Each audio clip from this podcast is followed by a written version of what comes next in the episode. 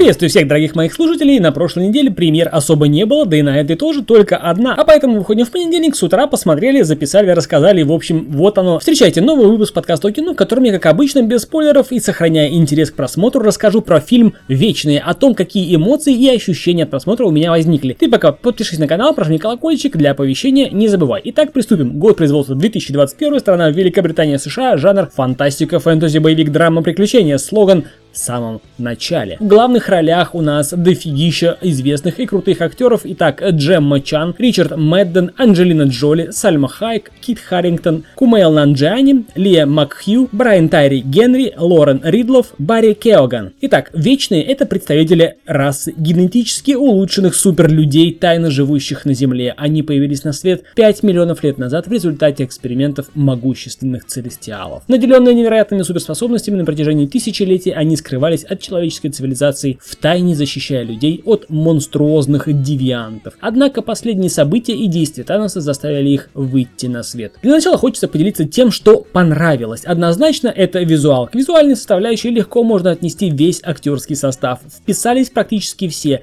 Способности увлекают, наблюдать за всеми интересно. Жаль, что за столько веков каждый из них, на мой взгляд, не раскрыл свой потенциал на максимум. Ну, не могу не ответить Анджелина Джоли. Просто красотка. Новый имидж, воительница Афины или как в фильме Тена пришелся очень кстати, подбор актеров мои похвалы. Конечно же, визуал отлично дополняется идеальным музыкальным сопровождением. Под каждый эпизод сражение Ли или же любовная линия Ли, все сочетается просто замечательно и заставляет переживать и будоражит воображение. Рассказанная история увлекает и частично укладывается в логику как киновселенной Марвел, так и в эволюционную логику развития человечества. Не удивлюсь, если найдутся и те, кто искренне уверует, что так оно и было на самом деле. И это все заключено в отличную визуальную оболочку графическую графической работы, спецэффекты эффектные, в общем жирные, сочные, магия или технологии живые и правдоподобные. Чем-то напомнили магию Доктора Стрэнджа, но даже показалось чутка лучше. В общем, все на высшем уровне. Все красиво, масштабно, фундаментально. И да, в масштабности, как по времени, событий, охватываемых фильмом, так и по продолжительности самого фильма тут с этим все отлично. Не слишком затянуто, но и насыщенно. Временные отсылки внутри повествования самого фильма очень были кстати. Мне все из перечисленного очень понравилось. В том числе и логика происходящего на экране, почему они стояли в стороне, когда Танос бушевал. И сама команда мне очень понравилась, все классно, все красиво. На этом моменте все безусловные фанаты марвеловских фильмов останавливать воспроизведение. Далее будут не то что спойлеры, далее будет то, что мне не понравилось. В общем, ты пока подпишись на канал, прожми колокольчик и можешь идти спокойненько смотреть фильм. А я расскажу о том, что мне не понравилось. А с тем, что мне не понравилось, как раз тут все просто. При всей этой красивой, фундаментальной картинке идейное наполнение крайне простецкое и, я бы сказал, даже пустоватое.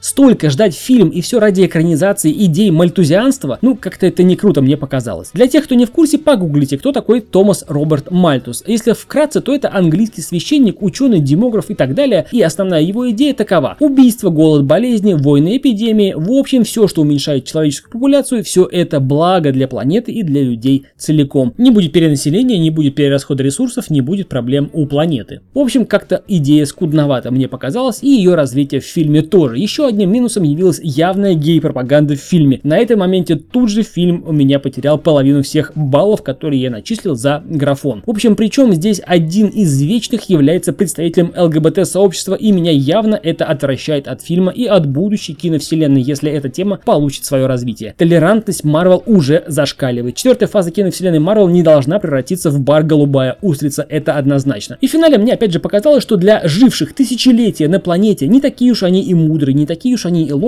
и умелые, и джунгли их вообще-то даже не зовут. Не настолько они хорошо знают свои способности, и это мне показалось, глядя на некоторых персонажей команды. В общем, подводя итоги, можно сказать, что фильм «Вечный» весьма хорош, красивой картинкой, известными актерами и отличной графикой, все остальное хромает. Так что к просмотру, безусловно, рекомендую, если особо не заморачиваетесь по смыслам и если являетесь поклонником любых фильмов Marvel. А это был Сан Саныч с подкаста кино с мнением о фильме «Вечный», который стоит посмотреть и составить свое собственное мнение. Ты же, мой дорогой слушатель, не забывай подписаться на канал, прожать колокольчик. До скорых встреч. Пока.